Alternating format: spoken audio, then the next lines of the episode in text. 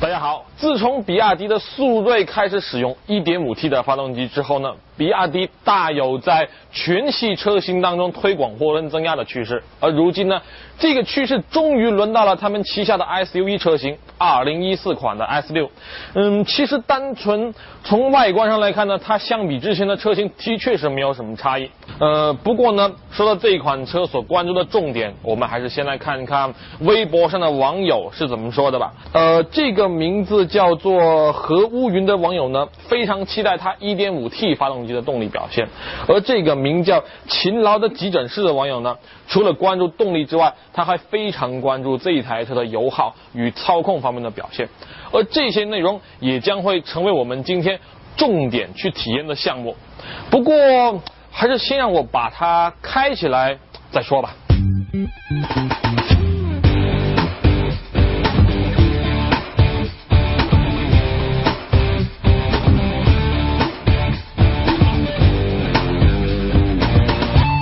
单纯从这一台 1.5T i 发动机的表现来看呢，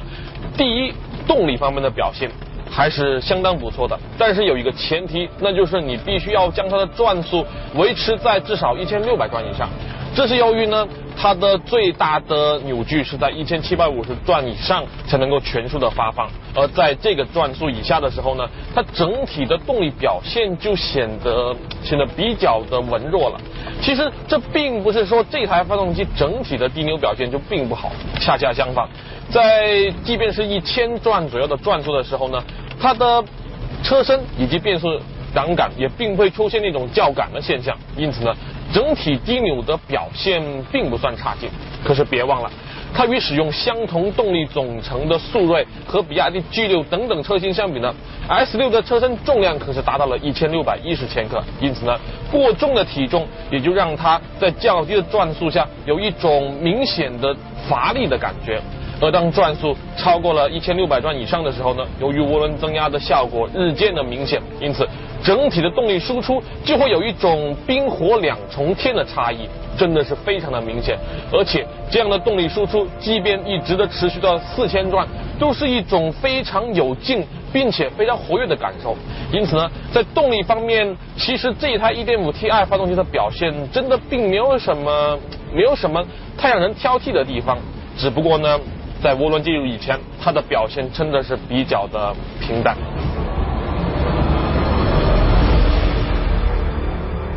好的发动机仅仅是优秀动力总成的一部分，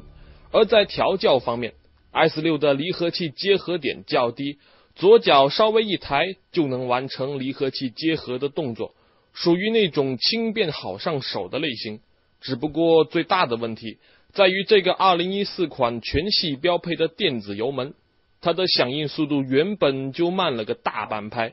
加上小排量涡轮增压发动机天生的动力迟滞，让滞后的动力响应成为 S6 动力当中最突出的问题。还有 ESP 电子稳定程序的缺失，实在有些遗憾。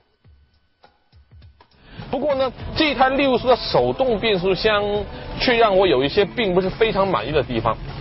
首先呢，它一档、二档和三档的齿比的设定落差有些过于的明显。例如说，一档的提速呢，呃，有些时候显得过于的富裕了；而当切入二档的时候呢，由于转速掉的非常的厉害，这个时候。它的提速能力往往又会受到非常明显的影响，而二档进三档呢，同样也是如此。因此，像在广州这种交通并不是非常通畅的城市当中行驶的时候呢，你在市区当中甚至都没有机会使用到四档以上的档位。不过呢，它的六档的功劳并没有因此而被淹没。